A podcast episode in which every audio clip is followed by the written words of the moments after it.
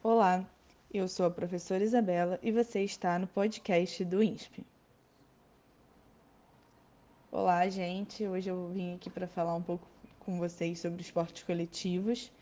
É, os esportes coletivos são jogos praticados por duas ou mais pessoas em oposição à equipe rival. Os mais praticados no Brasil são futebol, vôlei, handball, basquete, é, todos esses são esportes coletivos. Tá? Nós temos também o futevôlei, vôlei de praia, também são esportes coletivos. Temos vários, vários outros esportes coletivos no mundo, como hockey de gelo, hockey na grama. É, todos esses são jogos coletivos, porém é, não são tão praticados aqui no Brasil. Então vamos focar apenas no, nos que são mais conhecidos e praticados aqui onde a gente vive. É, vamos falar um pouquinho sobre futebol. Né? Os principais campeonatos de futebol são o Campeonato Brasileiro, o Campeonato Estadual, é, o, a Copa do Brasil. Esses são os campeonatos que a gente disputa aqui no Brasil, né, que são os praticados.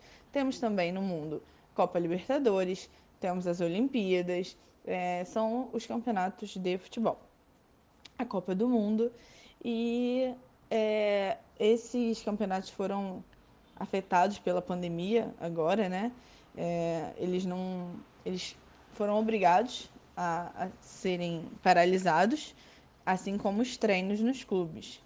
É, então, vamos falar um pouquinho agora sobre a diferença de futebol para futsal. A principal diferença na verdade, entre futebol e futsal é, é o campo, né? O futebol acontece no campo, que é muito maior, e no futsal é, é em quadra. Segunda diferença são as chuteiras. No futebol, como é em grama, grama sintética ou grama natural, é, a chuteira tem que ter trava, né, para evitar que é, escorrega, escorregue, é, evitar quedas também.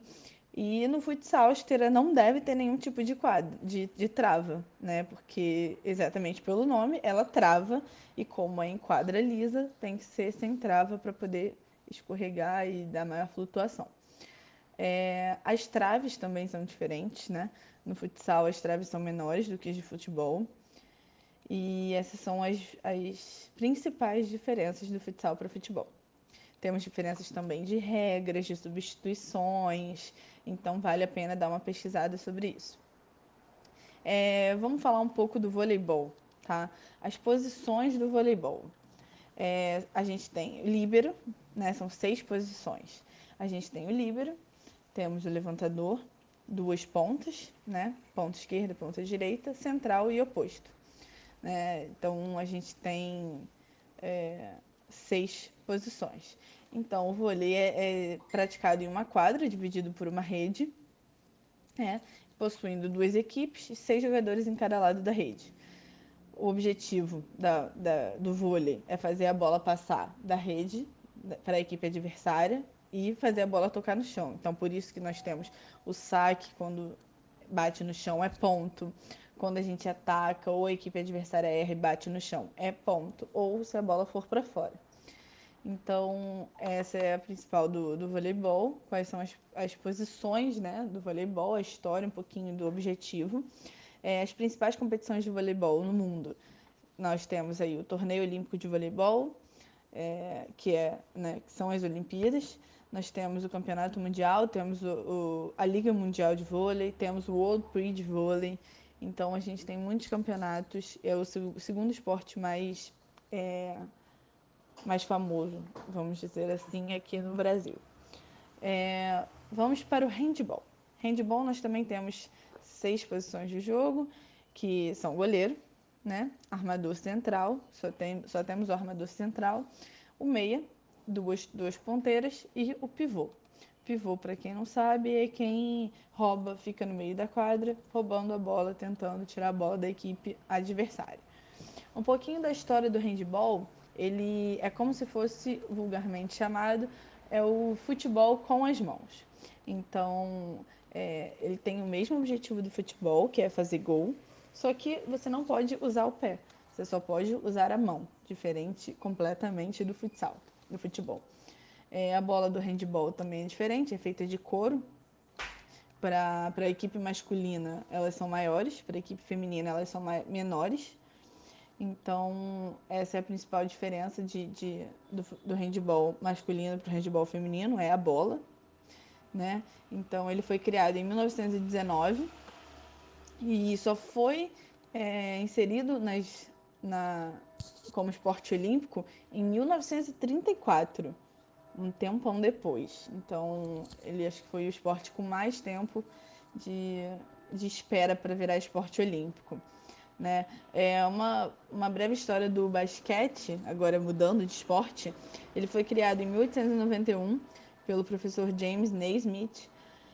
É, o, o, primeiro jogo oficial mesmo aconteceu só em 1892, um ano depois. E o primeiro jogo nas Olimpíadas aconteceu em 1936. Um tempão depois, é, a gente pode dizer que o basquete é, não é aqui no Brasil valorizado tanto como o futebol é, embora a gente tenha uma competição grande aqui dentro, que é o NBB, o Novo Basquete Brasil. Nós temos aqui dentro a Confederação Brasileira de Vôlei, a Federação Estadual né, de, de, de Basquete, na verdade, Confederação de Basquete. E ele é um desporto olímpico desde 1936, então é, ele significa literalmente bola no cesto. Por isso o nome basquetebol. Basket, bola Tô certa? Não. Basquete, cesta e ball, bola. Então, bola no cesto. Então, ele foi criado em 1891 pelo James Naismith. É, ele não queria um esporte com tanto contato físico quanto o futebol, então por isso as regras são muito é, severas para contato físico mais severo. E é isso. Vamos finalizar por aqui esse podcast. Espero que tenha ficado claro para todos vocês. Bons estudos!